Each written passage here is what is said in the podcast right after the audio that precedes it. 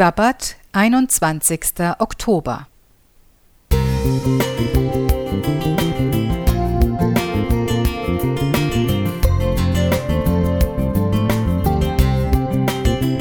Ein kleiner Lichtblick für den Tag.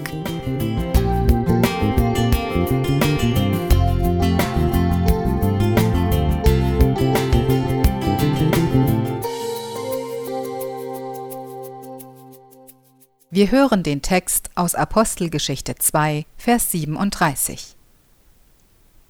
Als sie aber das hörten, ging's ihnen durchs Herz, und sie sprachen zu Petrus und den anderen Aposteln, Ihr Männer, liebe Brüder, was sollen wir tun?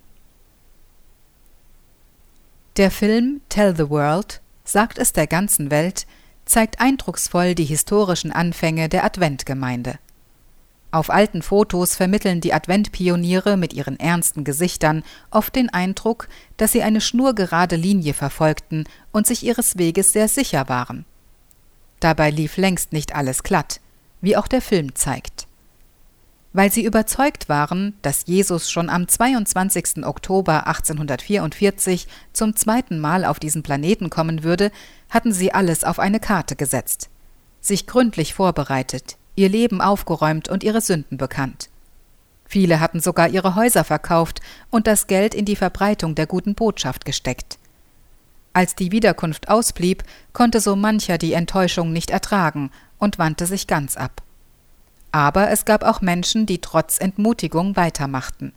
Sie waren mutig genug, Fehler zuzugeben und offen dafür, alles neu unter die Lupe zu nehmen. Vielleicht konnte Gott die ersten Adventisten so segnen, weil es eine Bewegung war und nicht in erster Linie eine Institution. Das Wichtigste war nicht ein reibungsloser Gottesdienstablauf oder ein fesselndes Unterhaltungsprogramm. Diese Menschen fanden sich, weil sie wesentliche Dinge gemeinsam hatten. Die Liebe zu Gott und zu seinem Wort, die Suche nach Wahrheit, die Ehrlichkeit sich selbst gegenüber und aufrichtiges Interesse am anderen. Glauben und Leben waren untrennbar verbunden, und auch Zweifel und das Ringen um den besten Weg hatten ihren Platz. Überzeugungen durften sich im Einklang mit der Bibel weiterentwickeln, und das bedeutete, dass diese Menschen aushalten konnten, dass der andere manches anders sieht, ohne sich davon bedroht zu fühlen. Sie beteten gemeinsam um klare Wegweisung und gingen im Glauben voran. Wie die ersten Apostel im Eingangstext waren sie bereit, ihr Denken und Handeln immer wieder neu an Gottes Wort ausrichten zu lassen. Erkennst du in den Beschreibungen deine eigene Gemeinde wieder? Falls nicht, bleib nicht stehen vor deinem Frust, sondern fang bei dir selbst an, Veränderung zuzulassen. Und bitte Gott, dir zu zeigen, wo und wie. Cornelia Langer